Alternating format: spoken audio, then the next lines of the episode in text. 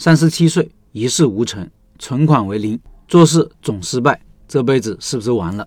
一位老板问了个很长的问题，大意是：一件很难的事情应该如何完成？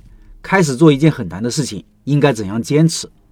他三十七岁了，依然一事无成，想法很多，总不落地，不知道从何开始。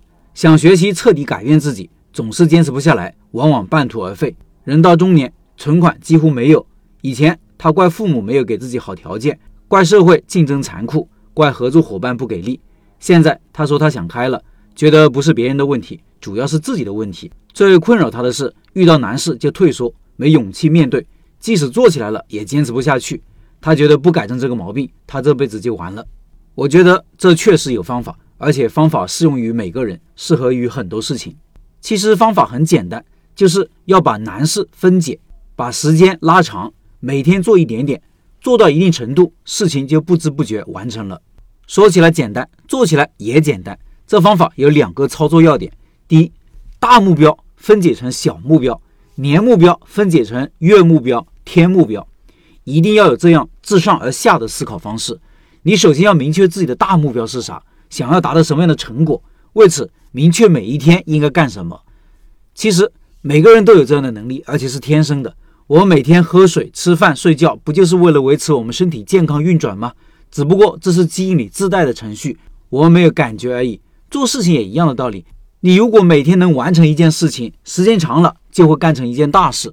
举个例子，你想减肥二十斤，是不是感觉挺难的？这不可能一个月完成吧？你需要一年时间来实现。那每个月就需要减去一点六斤，减掉一斤脂肪，大概需要消耗七千大卡的热量。那意味着要消耗一万一千六百六十六大卡的热量，平均到每一天就是三百八十八大卡。这意味着你每天需要跑步大约三十分钟，大约五公里左右。这个不难吧？如果再加上饮食控制，你每天的跑步量还可以减少一些。这是第一点，大目标分解成小目标。第二，每天的任务不能多，要轻松完成，或者至少没有让你感觉很重的负担，这个很重要。因为很多人之所以不能坚持做一件事情，就是因为每次都认为难以完成，压力很大，心里有了抵触情绪，下次就不愿意继续了。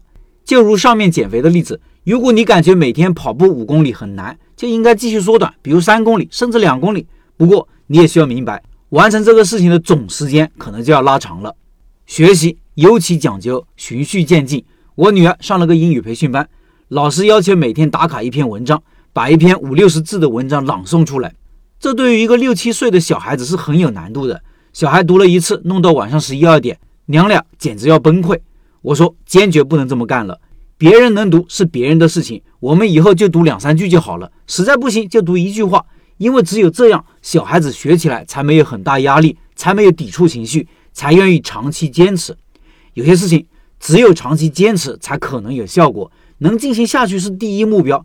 快慢是可以商量的，如果不能持久，早期进展再快也是毫无意义的。说到这里，让我想起了抗日战争时期毛主席的《论持久战》，提出了抗日需持久。当时社会上有两种观点：失败主义的亡国论和乐观主义的速胜论。亡国论认为我们必败，赶紧投降，没必要抵抗了；速胜论认为我们实力超强，要搞阵地战，快快把日本鬼子赶出中国。毛主席反驳了这两种观点和做法。提出要搞运动战而非阵地战，用时间换空间，消耗敌人力量。他说：“中国军队要胜利，必须在广阔的战场上进行高度的运动战，迅速的前进，迅速的后退，迅速的集中，迅速的分散。”大家可以看看那篇文章，很精彩。其实大事小事都一样的道理，很多事情并不需要你有多聪明，而是需要你多点耐心。